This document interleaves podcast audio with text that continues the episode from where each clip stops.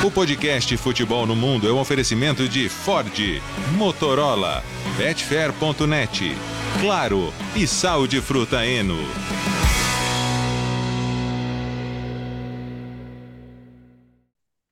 Alô Brasil, olá para você que é fã de esportes, podcast Futebol no Mundo, está chegando edição 246, mais a janela de transferências nesta quinta-feira, com Leonardo Bertozzi, Pirata Leal e Gia Oddi.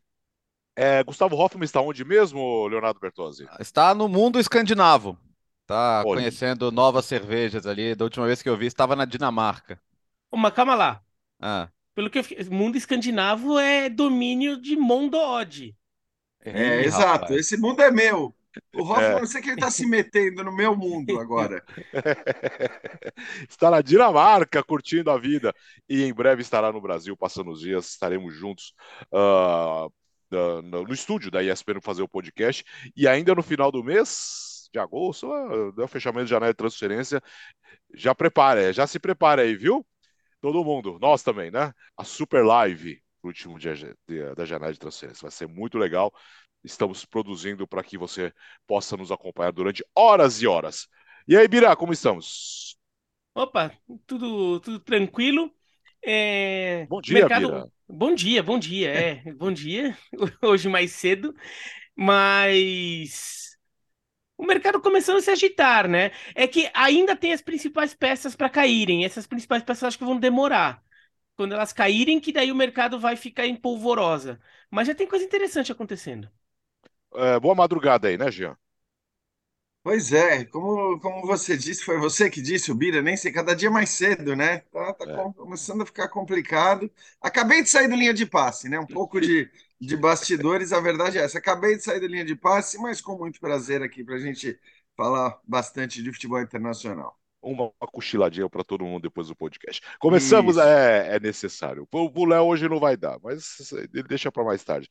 Ah, janela de transferência, começamos com o Arsenal, Léo. Como assim, gastando? Ô, soltando a grana, hein? É, já, anun- já anunciou Kai Havertz. né? A gente falou bastante dessa possibilidade, mas agora é oficial, já foi anunciado pelo Arsenal.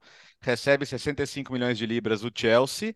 é, e no momento em que a gente fala, tá acertado, vai ser anunciado em breve. Declan Rice, o volante titular da seleção inglesa, por um valor que pode chegar a 105 milhões de euros, dependendo aí de bônus. E normalmente esses bônus são fáceis de alcançar, né? Não, não, não é aqueles bônus de ah, o cara tem que ganhar a bola de ouro para ter o bônus. Não, esses são, são aqueles bônus um pouquinho mais simples.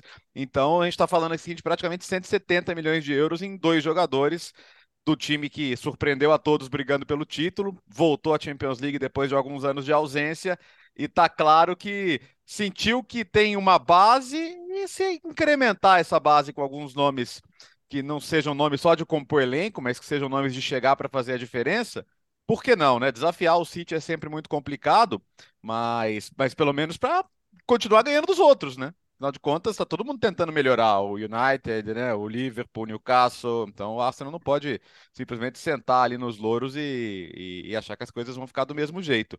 É interessante, assim, o Rice, estamos falando de um cara que é titular da seleção inglesa, capitão do West Ham, campeão da Conference, raramente fica fora de jogo le- por lesão, qualquer outra situação, então é um jogador que tem uma frequência em campo muito grande. É naquela linha, os dois são, né, naquela linha de jogador de 20 e poucos anos para ter essa média e crescer junto com o time eh, à medida que o tempo passe. E acho que um ajuda a explicar o outro. Porque a gente falou aqui, né? O Havertz, nossa, o Havertz com o Odegaard, mais o trio de ataque, mais Saka, Martinelli, Gabriel Jesus, fica meio faceirinho e vai, e se o Rice vier, vai sobrar para ele. Tudo indica que vai mesmo. Porque a ideia, eu não acho que um Kai Havertz vai chegar pra, pelo, pelo dinheiro que chegou, pela importância que tem, para jogar pouco. Então, começa a desenhar o Arsenal no campinho aí. Rice, Havertz, eh, Odegaard, Martinelli, Saka, Gabriel Jesus, tá? Tá bonito, viu? No, no papel, pelo menos, tá bonito. Vamos ver no campo como é que vai ser, mas eu gosto dessa ambição do Arsenal, uma coisa que há muito tempo o torcedor cobrava, né? E parece que agora, com o dinheiro da Champions League voltando, volta a aparecer essa ambição também. É.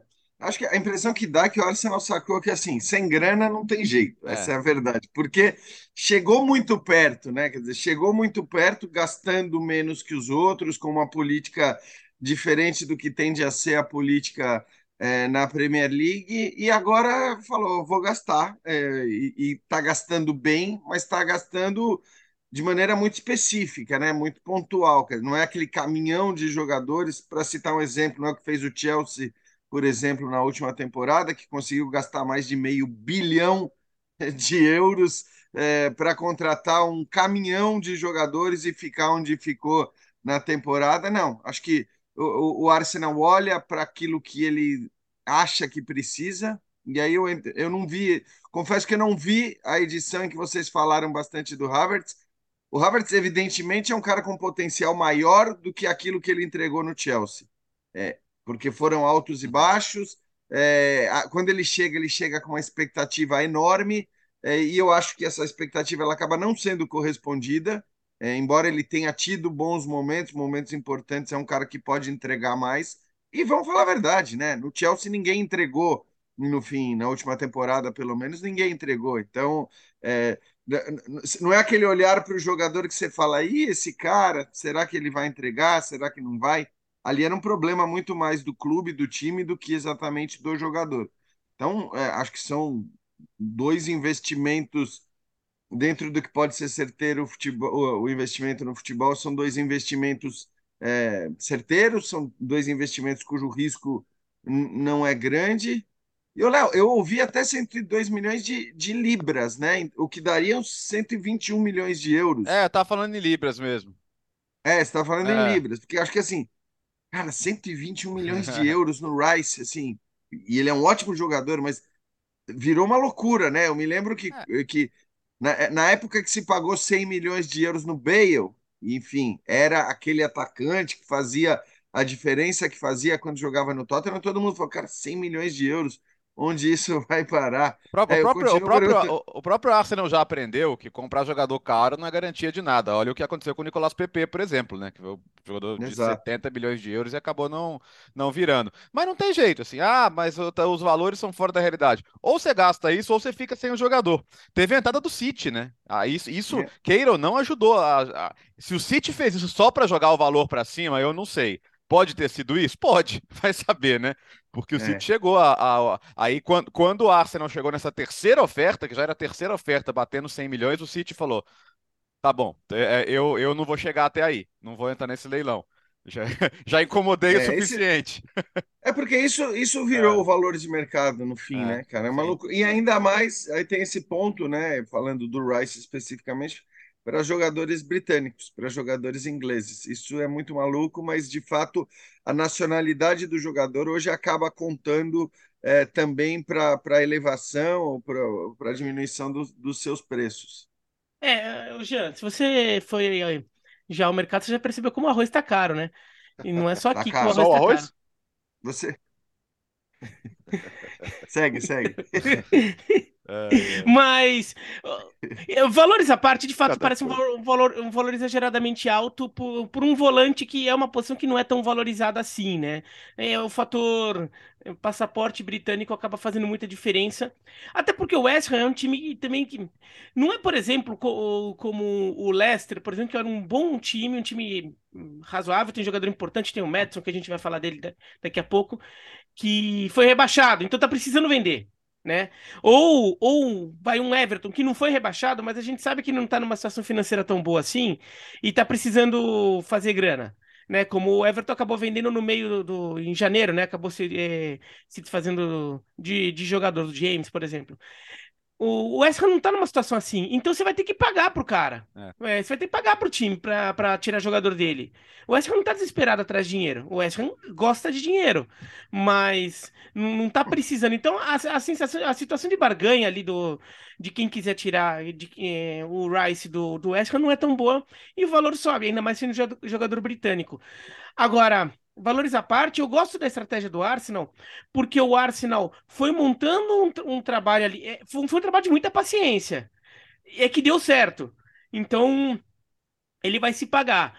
Porque se não desse certo, a torcida fica muito pistola, porque ia ter demorado muito tempo, gastado alguns anos de projeto para não dar em nada.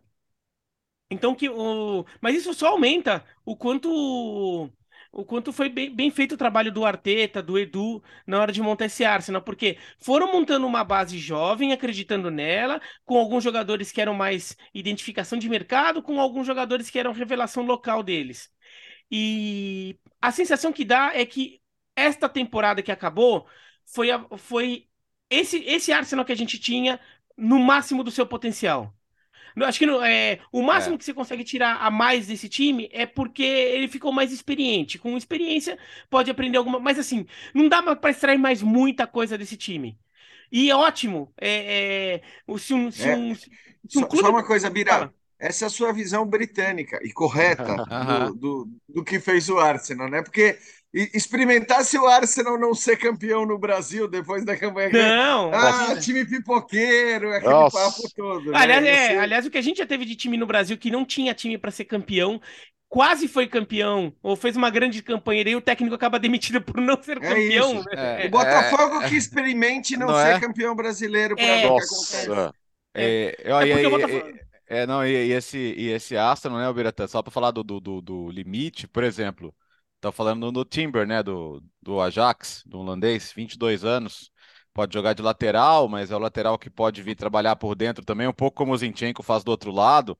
Pô, de certa... Eles conseguiram com o Ben White fazendo lateral direita, né? É... potencializar também um setor ali que o time parecia ter como lacuna. Então, eu, só, só para corroborar um pouco com o que você está dizendo, é. é, assim, de fato, eu acho que seria impossível imaginar o Arsenal fazendo mais do que fez na última temporada, na real mesmo. É, então, porque tem lesões, lesões é. acontecem. Por exemplo, perdeu Gabriel Jesus, é, perdeu Odegar uma parte da temporada. Então. Salibá. É, Salibá. É, perdeu Enquetear, perdeu Enquetear, que era a opção. Né? É. E, e, tem o Manchester City. Então, mas tendo o Manchester City no, né, na, na, na, competição, você tem que. Você não pode ter margem para nada. E o Arsenal acho que foi no limite. Então é. tem que qualificar mais. Só que então o, o, Arsenal já trabalhou, conseguiu atingir perto do limite, ou o limite do grupo que tinha, do grupo em que acreditou, que formou como, seu, como sua estrutura básica, e agora vai qualificar mais. Qualificar mais, ou melhorando, ou pelo menos trazendo mais opção para o time conseguir ter um pouquinho mais de variação para jo jogar esse limite um pouco mais para cima. Variação não só tática, como variação até de nomes, né, para rodar jogador. Então jogar esse limite um pouco mais para cima para ver se aí consegue brigar. E daí, como você está fazendo isso, já sabendo exatamente é, tudo que você tem e até onde, é, até onde você pode tirar de futebol de cada posição de cada jogador, a chance de você errar é um pouco menor. Sempre existe né? Sempre existe. No momento que a gente vai chegar que, que, que o Messi, na sua primeira temporada de Paris Saint-Germain, não foi tudo isso, ou seja, que até o Messi pode não dar tão certo assim como contratação, qualquer jogador pode não dar certo, pode não, não, não ser tão bem sucedido como contratação. Mas a margem fica menor. Você não está tendo que reformular um time inteiro. Assim, se, se o Arsenal fosse fazer esse processo de qualificar o elenco há três temporadas, né, que é quando o Arteta ainda estava é, cambaleando, há duas, três temporadas, era capaz de sair contratando uns cinco, seis jogadores de uma vez só e não chegar a lugar nenhum, né? Então o Arsenal e agora e o Arsenal tá fazendo agora que o dinheiro entrou mesmo, né? Então, porque o dinheiro vai entrar da Champions. Então, achei a estratégia bem legal agora, uma estratégia que, putz, né? Você tem que ser paciente, você tem que ter um discurso muito afinado com a torcida, né? Para a torcida acreditar naquilo.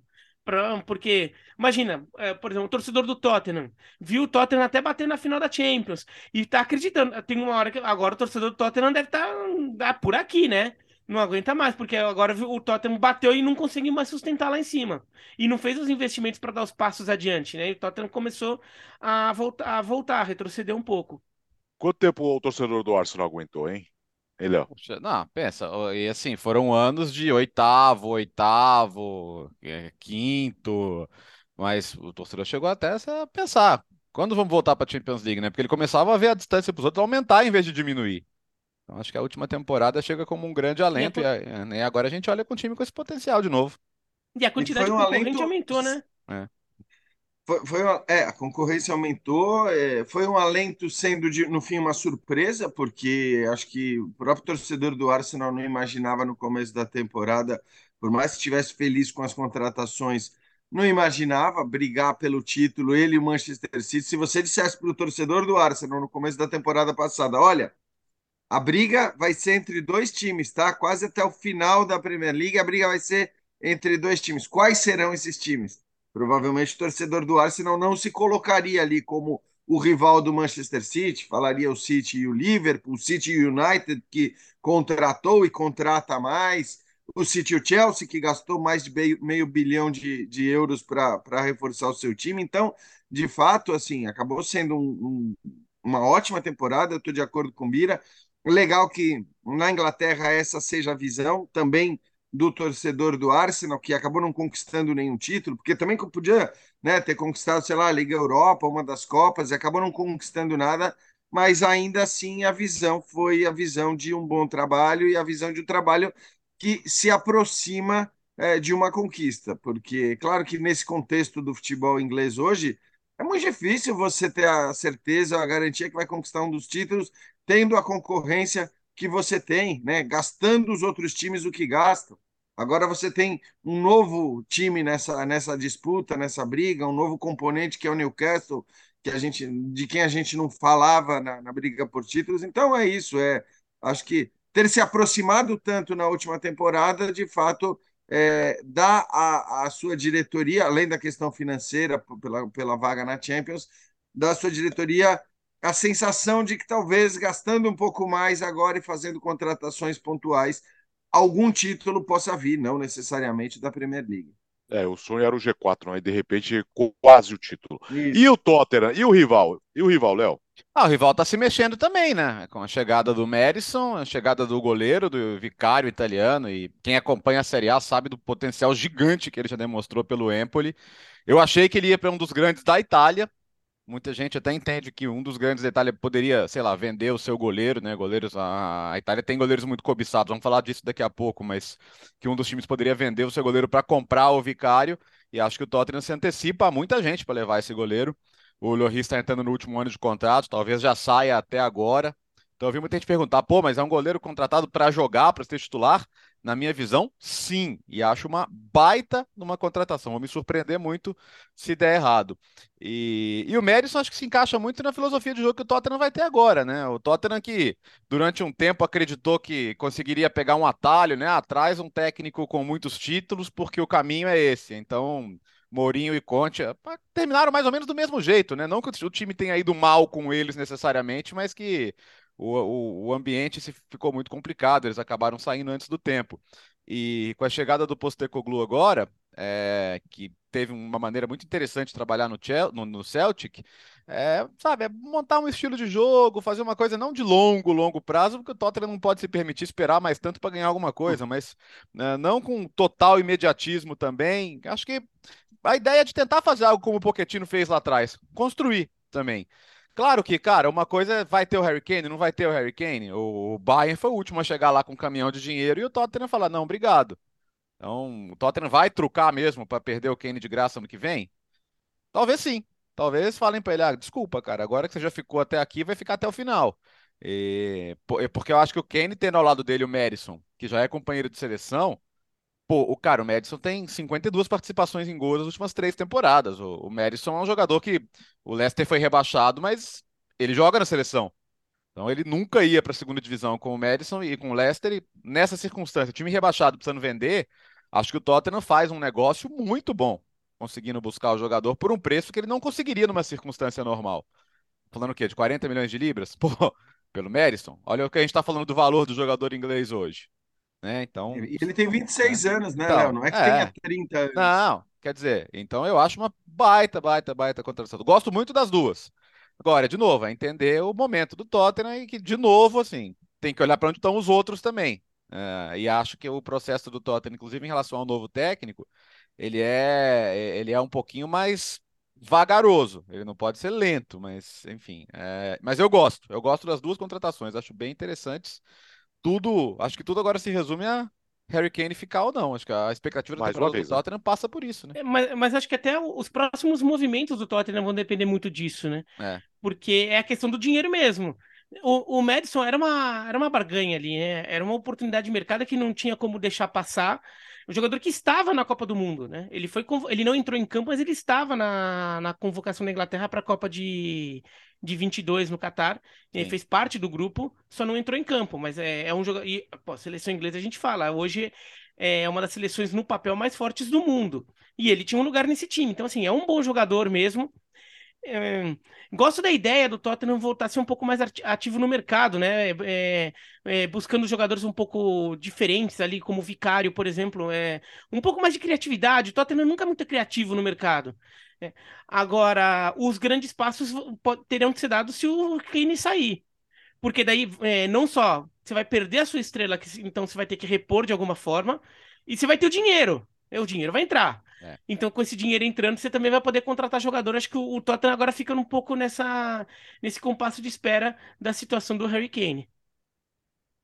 É, eu não sei se, assim, enfim, é claro que se o Kane sai, aí estou falando no, no, não só do nome e tal, mas estamos falando do rendimento de um cara que mesmo numa temporada fraca do Tottenham é faz uma boa temporada. É, Pô, fez 30 é gols muito, é muito nessa temporada. É? Esse, ele, o cara fez 30 gols na Premier League nessa temporada do, do Tottenham. Exatamente. E foi uma temporada decepcionante do Tottenham. Então, assim, a gente está falando de um cara que é daqueles caras praticamente insubstituíveis. Então, acho que a, a permanência ou não dele determina muita coisa em relação à força por mais que eu concorde com o Léo que as contratações são boas, é claro que você ser o goleiro que você foi, e, e, o, e o Vicário foi monstruoso no Empoli. É claro que as pessoas não, não acompanham muito, mas foi um negócio de altíssimo nível. O torcedor do Tottenham, se ele for se basear no que o Vicário fez nessa temporada, e virou, acho que pegou um atalho para virar o goleiro reserva da seleção italiana tal, o torcedor do Tottenham nesse aspecto pode ficar muito tranquilo.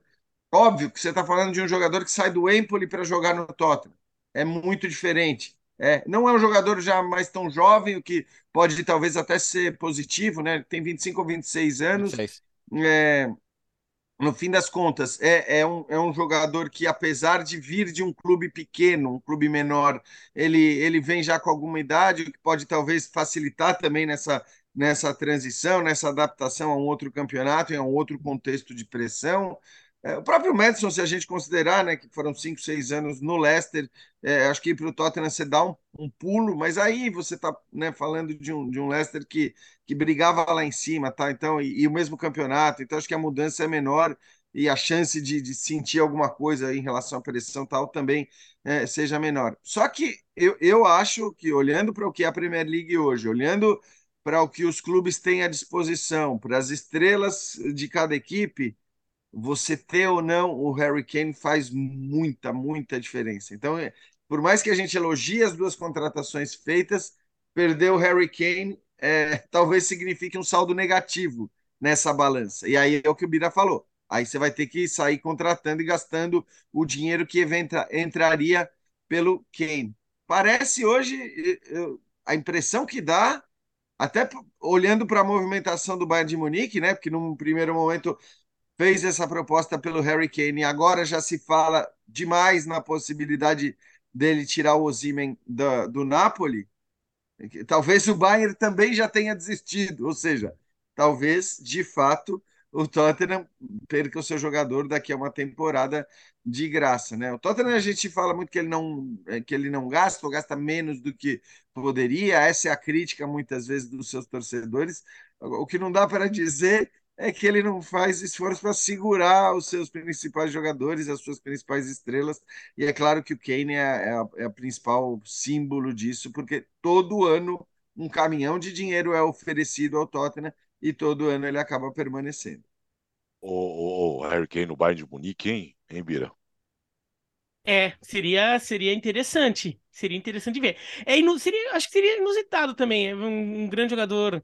É inglês, de, um, de, um, de um time inglês ir para a Alemanha, a gente vê jogadores jovens, a gente viu até o Sancho e o. Ué, você quer ganhar, você quer, você, você não tem título na carreira essa altura da vida, para que time é, seria é, para garantir o título? título? É, é, ganharam o título, Mané, né? levantaram o troféu, você levanta. Levantaram o troféu, você levanta. Né? Recentemente. Um campeonato alemão tá ali, né? É. Não, é, é, é, que, é, que é estranho ver é, um clube alemão, e mesmo o Bayern de Munique, entrando numa dividida de mercado tão pesada, né? O futebol alemão, em geral, é mais contido no mercado, mesmo o Bayern de Munique. falava do Real, né, Bira? Exato. Também. Se o Real tá na parada, você imagina que tem valores muito altos. O Manchester City esteve na parada há duas temporadas, então... É, é, é, até estranho ver o Bayern de Munique nessa, é, nisso, mas oh, para o Bayern de Munique seria uma contratação gigante, porque acho que poderia e estabilizar um pouco esse ataque, é, fazendo um pouco o que o Lewandowski fazia. Acho que o Bayern de Munique sentiu falta desse jogador. Né, tentou viver sem o Lewandowski, é, o Mané não, não, funcionou tanto, teve até problema de vestiário também, mas taticamente mesmo, acho que não funcionou tão bem e o Harry Kane seria uma boa para isso. Que o Harry Kane, eu acho ele um, é, é, ele é muito bom, é absurdamente bom e eu acho que é um jogo, é aquele, aquele centroavante que se encaixa muito bem em diversas situações. Então, eu não consigo muito pensar num time em que, no qual ele não se encaixaria. Porque uhum. se você quer um centroavante mais referência na área, tudo, ele pode ser esse cara. Ele já foi esse cara durante muito tempo, pode continuar, continuar sendo. Mas ele é um cara inteligente, desloca, abre espaço, entendeu? Então, assim, é, Hoje, é, times mais móveis é também. É um desperdício, né, Bira? Uhum. Acho que é. assim, olhando para o que o Kane faz atualmente, deixá-lo como um centroavante mais fixo tal, eu acho que seria até Não, eu também, eu, eu, também acho, mas se oferece. o time precisar, mas se o time precisar, é. ele faz. Claro. Time... Ou, ou, às vezes não é que o time precise, mas às vezes a circunst... um, ele precisa num jogo. Numa circunstância de jogo, pode precisar. Tá lá também. A Inglaterra muitas vezes usava ele assim, né? É. Às vezes, por exemplo, jogar bola. A Inglaterra de 18, por exemplo, que era um time ainda em formação, não era um time tão bem trabalhado na frente, é, fez muito gol de bola aérea na Copa do Mundo, usando o Kane como esse cara. É, mas é, de fato é um jogador que, que se encaixaria muito bem. É, eu ficaria curioso para ver isso. Eu ficaria curioso. É, e, e, e, o Tottenham não vai jogar a competição europeia nessa temporada, né? Vamos pro Manchester United, Léo? Vamos, Alex, porque essa semana, né? Bom, dia, dia 30 de junho é amanhã, enquanto a gente está falando aqui. Que significa que a partir de sábado, o De Gea, goleiro do Manchester United por 12 anos, não é mais porque o contrato acaba. E a situação desse final de contrato, ela, pelo que se noticiou, né, isso está confirmado por diversos veículos aqui, é, The Athletic, BBC e tantos outros, o United colocou uma oferta. O De tem um dos maiores salários da Premier League, né? Um salário, assim, tudo bem, espelha a importância que ele já teve para o Manchester United, mas é muito além do que ele representa hoje. Então, fizeram uma, uma proposta para ele reduzida, né? Mais realista e tal. Ele aceitou essa proposta, ele devolveu o contrato assinado e na hora de assinar a sua parte, bom, todo mundo já assinou o contrato de aluguel, de qualquer outra coisa assim. Você vai, a parte assina o contrato, devolve a parte dela e o United simplesmente não mandou a sua parte assinada. Desistiu. Falou: não, peraí, não era bem isso, vamos conversar e tal. Retirou a proposta já feita, aceita e assinada pelo DG. Então você tratou dessa maneira. Eu não estou nem discutindo a questão técnica, não. Acho que o United é precisa de outro goleiro, tá? Acho que precisa. Ah, porque ele falhou na, na, na FA Cup. Independentemente disso, ele acho que ele não serve hoje para a maneira que joga o Manchester United. Acho que o Ten Hag precisa de um goleiro que tenha capacidade de construir com o pé, tudo isso que a gente já falou várias vezes. Mas o United tratou o seu um dos goleiros mais importantes da sua história desse jeito, o que não se faz. Não é nada profissional, quando a gente fala de profissionalismo, fala de Premier League, fala de Manchester United, é uma coisa que é bem absurda. Então você está chegando agora numa situação em que vai acabar o contrato do, do seu goleiro de mais de uma década. É, e aí? O Henderson está voltando do empréstimo pro, pro Nottingham Forest. Ele se machucou em janeiro, aí compraram, contrataram o Keylor Navas para poder jogar, segurar as pontas e. E é o Henderson, o titular do Manchester United? Acho que não. O outro não. goleiro é o Tom Hitton com 37 anos. Então vai contratar, né? Vai contratar quem? Se falou muito de uma oferta para o Naná. E ok, acho que não poderia ser melhor. O Naná, inclusive, já trabalhou com o, com o Ten Hag no Ajax. A, a Inter sacrificaria a duras, a, a, com o coração pesado, porque seria uma venda importante. Estão falando aí de 50 milhões de euros, pelo menos, por um goleiro e, e já não um garoto nos dias de hoje. Você teria que considerar. Mas, assim, tá, foi muito bagunçado. Essa, o United tratou muito mal a situação do Gea. Acho que esse é o, é o principal ponto. Independentemente de quem contrate, não estamos falando de um jogador qualquer. E ele, e ele foi tratado como um jogador qualquer nessa situação, né?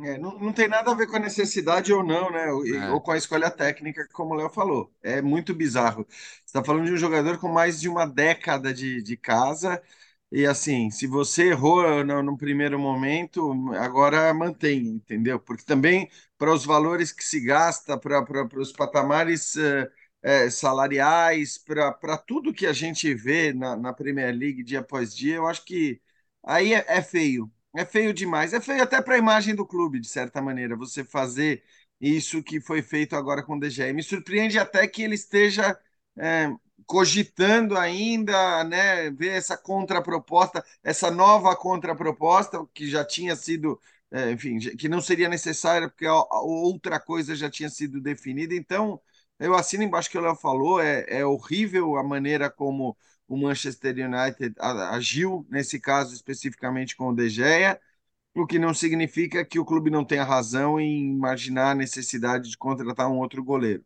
Para os patamares da competição, para os patamares é, em que a gente vê os adversários. Claro que contratar o Ananá é, aí é, é, é um, um, tiro certo, praticamente, né? Você está você tá indo em, num, num goleiro que foi certamente um dos melhores goleiros da última temporada do futebol europeu. Era difícil imaginar a Inter chegar na final da Champions não fosse o seu goleiro. Então seria para quem pode gastar, mesmo com um goleiro que já não é mais tão jovem, eu acho que faria todo o sentido do mundo. É, o Henderson, por melhor que tenha sido ou por melhor que tenha ido no, no, nos empréstimos feitos pelo United recentemente, acho que você não, não tem a mesma certeza, você não tem a mesma convicção e essa é uma posição em que não dá para errar, que pode ser muito crucial, né? Então, é, o Onaná é, pode ser a solução? Pode ser. E talvez é, a, necessidade ou a, a, ideia de contratar o Onaná é que tenha feito o United dar é, um passo atrás. Também dizer. Bom, pera lá. Se eu vou precisar pegar esse goleiro, se eu vou precisar contratar esse cara, eu vou ter que gastar tanto dinheiro com esse goleiro que eu não posso me permitir pagar um outro salário ao De Gea, é, um salário desse nível, mas, mas não poderia ter sido do jeito que foi. Acho que até aqui o que a gente tem é apenas uma, uma atitude condenável do United em relação a um goleiro que está no clube há mais de uma década. E, e, tem uma questão até de transparência com, com o De Gea, porque por mais que ele aceitasse uma redução salarial e Ficar cozinhando o cara assim. Por exemplo, o, o, o, o United vai lá e contrata o Onaná, por exemplo. Contratar o seu goleiro, o seu goleiro que resolve o seu problema. Vai ficar com o De Gea como reserva. Não, tudo bem, o United vai ter um. Pode ter um. um pode querer ter um reserva de luxo ali.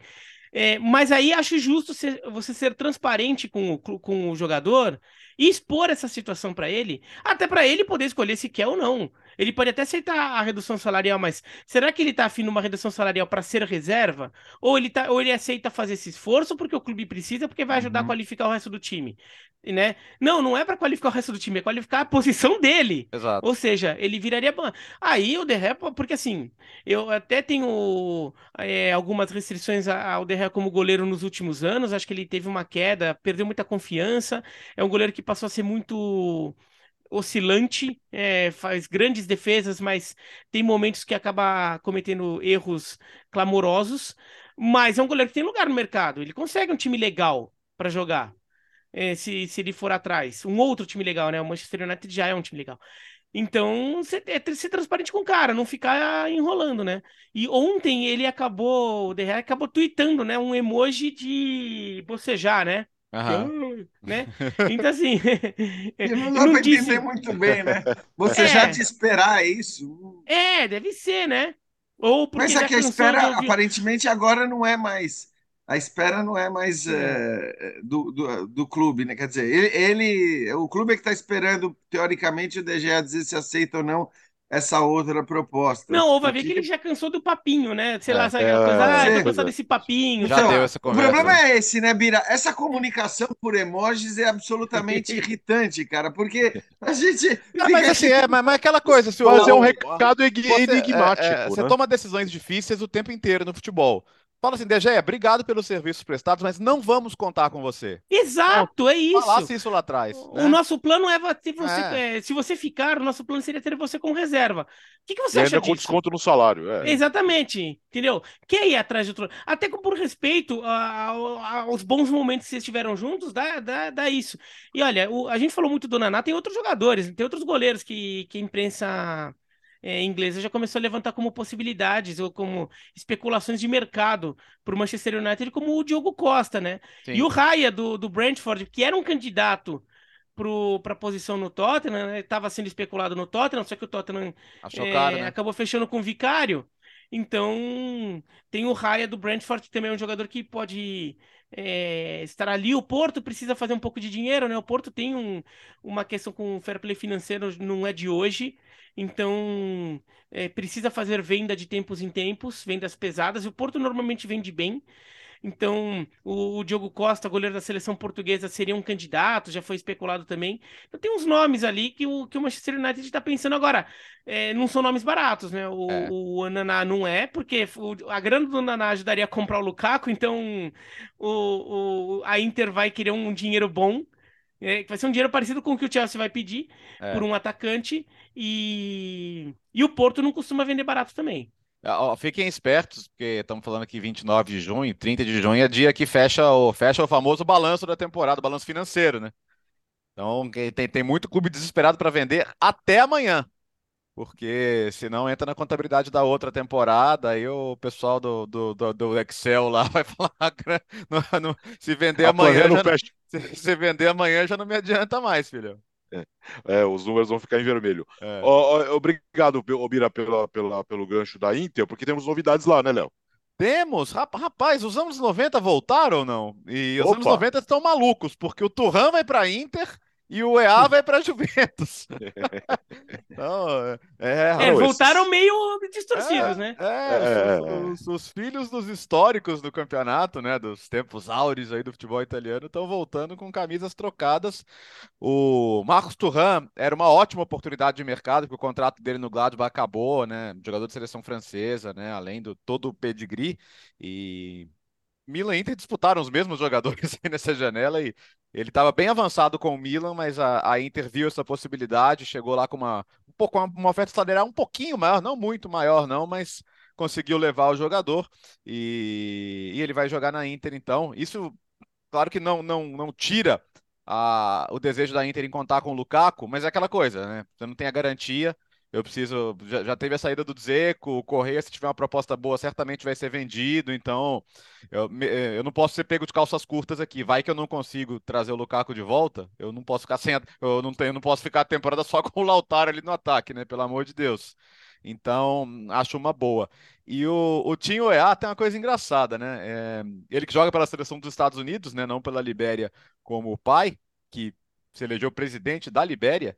É, esses dias o Jorge A deu uma entrevista para a Gazeta, meio do nada, falando assim: não, pô, joguei no Mônaco, no Milan, mas eu, eu gostava mesmo da Juventus, cara. Pô, sou fã do Platini. Eu acho que ele já sabia, né? Ah, não, não é então, tô falando isso, pô. Eu falei, aí, aí, não, pô, aí, aí dias depois, onde que aparece o filho dele? Na Juventus. Então, acho que tudo, tudo acabou se explicando naturalmente, né? O. É, o é um jogador muito polivalente, jogou como ala no Lille, acho que o Alegre até pensa em usá-lo dessa forma também, porque acabou o contrato do quadrado na Juventus e independentemente de ficar ou não, acho que é um jogador que pode jogar por ali, pode jogar no ataque também. A Juventus vai vender jogadores e apostar no time mais jovem, porque não tem outra opção sem Champions League. Você tem jogadores com mercado aí, Vlaovic, Chiesa, né? O Chiesa é um cara que agrada muito na Premier League. Acho que ainda muito no impacto do, do futebol que ele demonstrou antes da lesão. Mas, mas é engraçado, né? Ver esses sobrenomes famosos aí de volta à Série A. Dá, dá uma certa nostalgia. E o mais engraçado seriam justamente essas, essas camisas invertidas aí. É, e acho que assim chama atenção também que nós estamos falando de dois jogadores jovens, né? 23, 25 anos.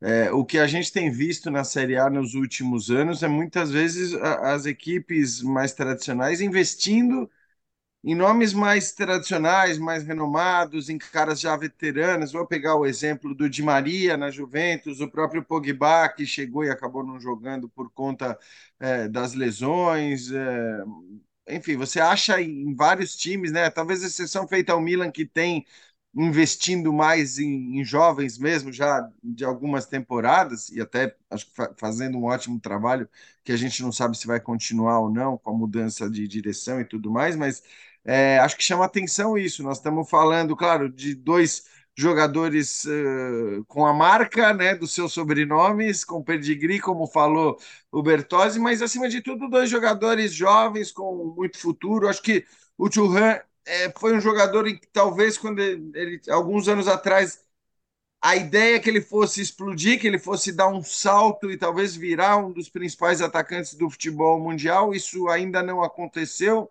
se vai acontecer ou não, sinceramente, eu não sei, ele está com 25 anos, né? Mas é uma, é uma ótima contratação. Acho que, sobretudo, isso que, por isso que o Léo falou.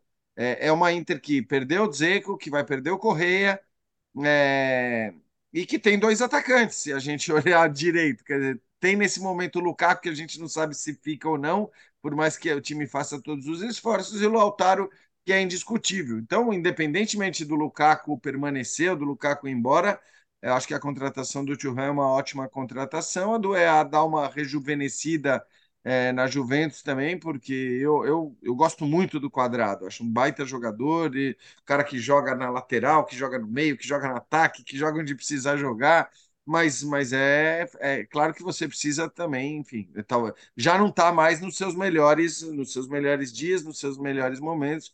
A Juventus busca também rejuvenescer, vai precisar baratear um pouco o seu elenco muito caro, porque foi uma decepção no fim das contas, você olhar né, para um time que entrar no campeonato italiano como favorito ao título e que depois acaba não ficando nem mesmo com vaga na Champions, pelas punições também e tudo mais. Então é, é precisa rejuvenescer. Só acho que assim, vender o Chiesa seria uma bobagem enorme, porque aí você está falando de um jogador que tem 25 anos de idade. É, é claro, ele não jogou praticamente a temporada passada porque vinha de uma lesão muito séria é, na, na Euro ali com a seleção italiana. Foi depois, né, Léo? Agora nem me lembro exatamente. Foi depois, foi depois, foi depois. Foi depois, mas foi, enfim, um rompimento ali que o tirou de, de, de uma temporada toda, praticamente. Então, é, mas acho que esse, esse é o, deveria ser visto como o futuro do, do clube. E vendê-lo, é claro que as ofertas da Premier League nesse momento são sempre muito atrativas, né? Você tem o Newcastle aparentemente em cima dele. É, e acho que quem contratar vai estar contratando jogador de, de altíssimo nível, com uma altíssima capacidade até de decisão de jogos. Fala, Vira. É, um, Bom, do ponto de vista da, da Juventus, o, o Jean estava até elogiando o, o quadrado. Eu, eu, eu, admito que eu não morro tanto assim de amores pelo quadrado. Mas eu acho que ele é um jogador muito útil no elenco, porque de fato ele é muito versátil.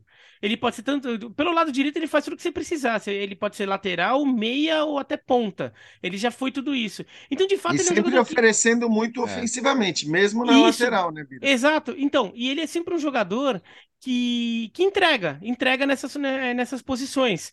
E para um time como a Juventus, que é, vai, no final das contas se consolidou muito jogando com três zagueiros, e daí então o jogador aberto pelo lado era mais um ala mesmo, no meio do que na zaga.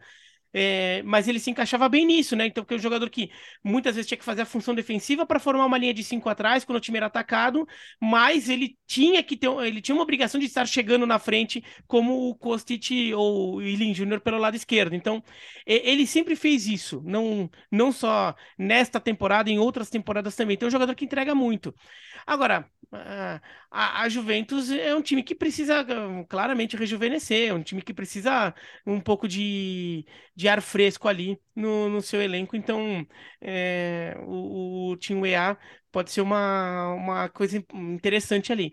No caso da Inter, acho que até pela campanha que fez na, na Champions passada, com o vice-campeonato, e, e, é um time que acho que tem, já tem um elenco, uma base ali, é, que você dá para considerar que a Inter vai tentar dar esse passo para se consolidar entre uma força europeia. Não estou falando de você brigar pelo título sempre, mas ser um time que agora voltou a ter mais ambições continentais. Chegar numa Champions League e falar, eu sou um time de pelo menos quarta de final.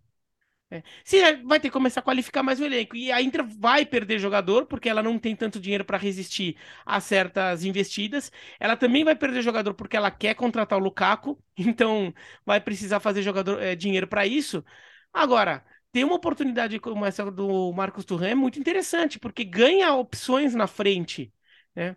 O, o Lautaro teve um final de temporada sensacional, mas mostrou já ser um atacante que oscila um pouco. Uhum. Então é bom você ter mais opções a ele. Né? O Dzeko saiu, o Lukaku talvez não fique. Então é, de fato a Inter tinha que trabalhar por, por isso e achei uma contratação é, muito boa, muito boa. Achei que era um jogador que, que, que pudesse estar até indo parar em, em liga com mais dinheiro, alguma coisa assim, e a Inter conseguiu pegar. Vamos ver o que, que ela consegue fazer com ele. É, Ainda é bom... Oi, desculpa. Não, só rapidinho, o, o, Alex, porque assim, eu queria só elogiar o Brozovic, porque o Bira falou das saídas. Outro dia eu fiz até um post para elogiar o Modric, que falou não para os árabes, é, porque queria continuar jogando no Real Madrid. Queria elogiar o Brozovic também, que por enquanto, por enquanto, pelo menos, o elogio vale até hoje é. só, tá? É, tá é. Só a Inter Disse que não tá muito feliz, caminhão... né? É. O quê? A Inter que não tá muito feliz com ele por não, isso. Não, a né? Inter não tá, mas, é, mas é, o Brozovic continua merecendo os elogios por falar não para o caminhão de dinheiro árabe e dizer, não, tudo bem, eu saio, mas eu quero jogar no Barcelona. Eu juro por Deus que eu estava pensando, não temos notícias do mundo árabe, vamos passar batido hoje. Não. Desculpa. Eu pensei nisso. eu pensei, vamos passar batido hoje, não deu. Não deu. É... Ô, Jean, e o, e o professor Mourinho? O professor Mourinho vai começar a trabalhar tarde nessa temporada. Né? Vai, vai, ganhar umas férias estendidas, porque o professor Mourinho ele pegou quatro jogos de suspensão é, na UEFA, né? Portanto, vai entrar tarde na, na Liga Europa. É, e agora a gente soube ontem, vai pegar também a suspensão de 10 dias no campeonato italiano pelas ofensas que fez ao árbitro, mais do que pelas ofensas que fez ao árbitro, pelo que ele insinuou é, que os outros times têm de poder é, de escolher arbitragem antes dos jogos e a Roma não, né? Ele falou alguma coisa nessa linha, falou, infelizmente a gente não tem a mesma força que outros clubes para dizer esse árbitro a gente quer ou aquele a gente não quer. Então, por mais que ele tenha é, dado declarações muito duras em relação ao, ao Kiff, o árbitro é, né, da, da, polêmica partida, que depois causou toda aquela celeuma por semanas e semanas, vai pedir desculpa, não vai pedir desculpa. Aquilo ali que ele falou, ele é horroroso tecnicamente, o pior é, árbitro que eu já vi trabalhar, não tem carisma, não tem qualidade técnica. Tudo isso é, considerou-se até algo é, permitido. O que ele não podia ter falado segundo a Liga ali, é, a, a, a é, é, é, insinuar que os outros times escolhem árbitros e a Roma não. Por isso, ele pegou 10 dias, dois jogos de suspensão. A verdade é a seguinte, vamos falar claramente, né? Com todo o reconhecimento dos méritos do Mourinho, pelo que a Roma fez nas últimas temporadas, eh, duas finais continentais, um título, perdeu o segundo nos pênaltis e tudo mais. Acho que muitos dos jogadores que a Roma contratou só contratou por ter o Mourinho. Ele mobiliza aquela cidade como pouca gente mobilizou na história, é, aquela, aquela torcida, mas assim, ele exagera. Ele exagera. E, e eu acho que no momento em que os torcedores, porque os torcedores o apoiam quase que incondicionalmente, no momento em que a própria imprensa italiana, muitas vezes, ou pelo menos a imprensa de Roma, o Corriere dello Sport, é, a, defende. O, defende a, a, postura do técnico, diz que isso é uma perseguição a Roma, eu acho que você está dando combustível para que ele continue fazendo isso, e eu não acho que isso seja benéfico para Roma. Eu acho que isso é prejudicial. Ele precisa, assim, por mais que ele tenha muitos méritos, ele precisa pensar mais em treinar o time, em fazer a equipe jogar mais do que ela joga, porque ela pode jogar mais.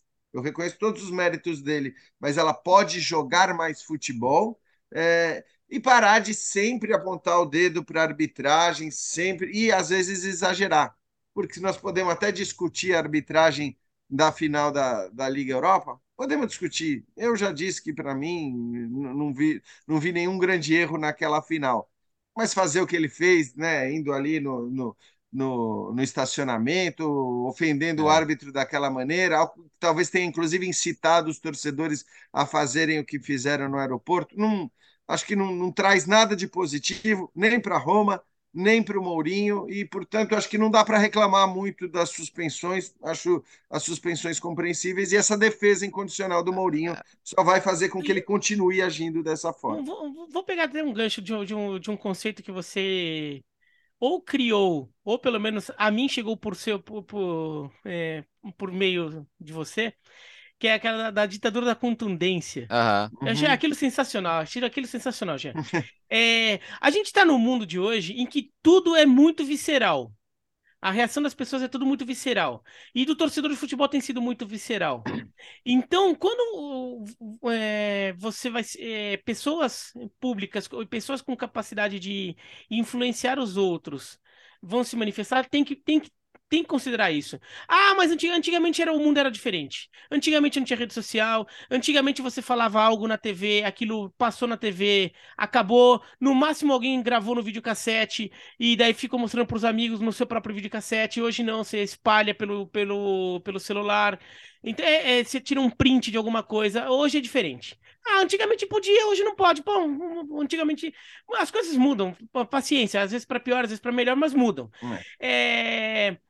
Você não pode falar certas coisas. Você pode, por exemplo, se, como você falou, se ele chegar e falar que a arbitragem é uma vergonha, tá, ele está dando uma opinião. Uhum. Ele está ele tá fazendo um juízo de valor ali. So, ele está dando um, uma avaliação dele. A avaliação dele sobre a arbitragem é, ela é vergonhosa. Você pode até discordar do, do, do, da, do termo, tudo, mas ainda assim é uma coisa de opinião dele.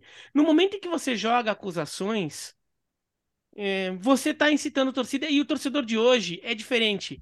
O torcedor de hoje, como tudo está muito visceral em tudo, as pessoas têm reações muito mais agressivas do que elas tinham antigamente pelas coisas.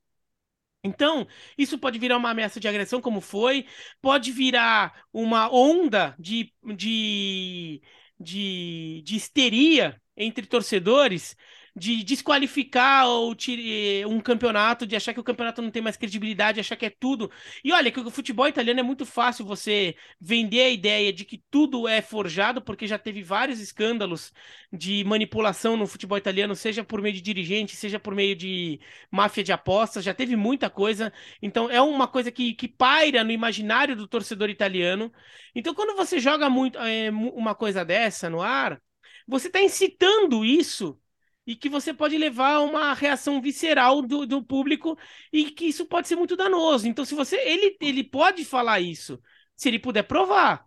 Se ele puder trazer alguma informação ali que, que corrobore com o que ele está falando. Agora, falar por falar, tem que tomar muito cuidado hoje. Você não pode falar certas coisas é, é, como se fosse opinião, quando elas não são opinião, quando ela, na verdade, é um, uma suposta denúncia de alguma coisa. É isso. É.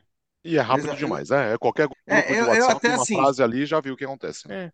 É. é isso. Não, porque eu, eu acho assim, é, é, quando eu confesso que a primeira vez que eu vi as declarações do Mourinho, eu vi ele detonando o árbitro. Uhum. Detonando o árbitro dizendo, cara, esse cara é muito ruim, esse cara é ruim tecnicamente, ele é horrível, ele é o pior árbitro que eu já vi, ele não tem carisma, além de ser ruim tecnicamente. E eu acho que tudo isso ele tem o direito de falar. É, depois, claro que pode ter consequências, né? Se ele for uh, escalado para apitar um jogo da Roma novamente, talvez Mourinho sofra com isso. Mas eu acho que isso tudo ele tem que ter o direito de falar e não pode ser punido por isso.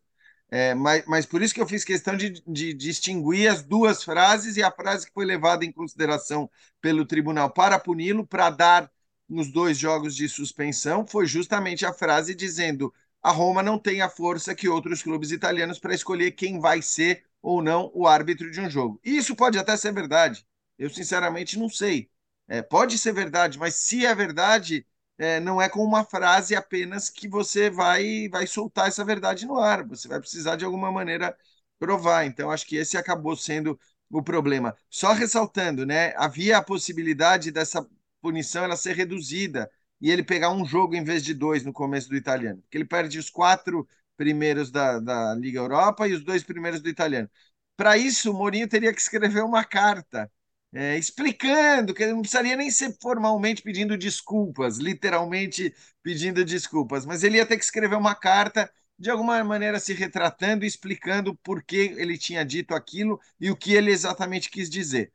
O Mourinho estava até cogitando escrever a carta. Aí ele soube que um jogo, de um jogo ele não ia escapar, que um jogo de suspensão era certo. Aí ele falou: Você tá maluco que eu vou escrever uma carta para reduzir a punição de dois para um jogo, né? Para reduzir de 10 para 5 dias que fosse, e por isso, no fim das contas, a, a punição foi mantida e deve ser mantida. A, a Roma ainda estuda recorrer.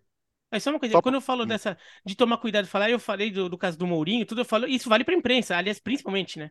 Tá? Só para deixar claro. Claro. É que no, o cara vê, é, e, a imprensa, né? A imprensa, principalmente, aliás, até mais do que jogador, porque a imprensa se manifesta com muito mais frequência. E um destaque, Léo, para a Euro Sub-21 aí. Que chegou ao fim da fase de grupos, né? Vai agora para as quartas de final. E, caramba, eu, não gosto de usar o termo, você sabe disso, mas fez, vexame da Itália, viu, cara? A Itália pegou, pegou Tonali uh, de capitão, baixou uns caras da seleção principal aí para jogar e saiu na fase de grupos. Perdeu para a Noruega na última rodada, né? Acabou passando a Suíça em segundo lugar. Por mais que tenha sido prejudicada contra a França na primeira rodada, é, arbitragem muito ruim, inexplicavelmente sem VAR. A Itália montou um time que era era para classificar para a Olimpíada, né? A Itália não joga uma Olimpíada desde 2008. Era uma prioridade desse ano, por isso que levou jogadores, levou Tonali, levou Nhonto, também de seleção principal, levou Scalvini da Atalanta, levou um monte de jogador importante, pô. E acabou não passando da fase de, de grupos, então decepciona. A Alemanha, que é a atual campeã, também já foi. Momento do futebol alemão também de seleções muito complicado. É... E é interessante que assim, as seleções que a gente elogia por terem grandes elencos na principal são os que a gente está elogiando na Sub-21 também. França, Inglaterra. A Inglaterra bateu na Alemanha com os reservas, porque já estava classificada em primeiro. A França atropelou a Suíça. Para mim, a grande favorita ao título. Você olha para os jogadores da França, Caramba, é o, pô, tem o Badé, que é titular do Sevilha, agora campeão de, de Liga Europa. Tem, sabe, é, Caquerê, Cherki, Guiri, é, o outro Turan, né, o Kefren Turan. É, é, tem muito jogador bom nessa equipe do, da França. E, e a Espanha também passou bem pela fase de grupos, né? Passou em primeiro no grupo.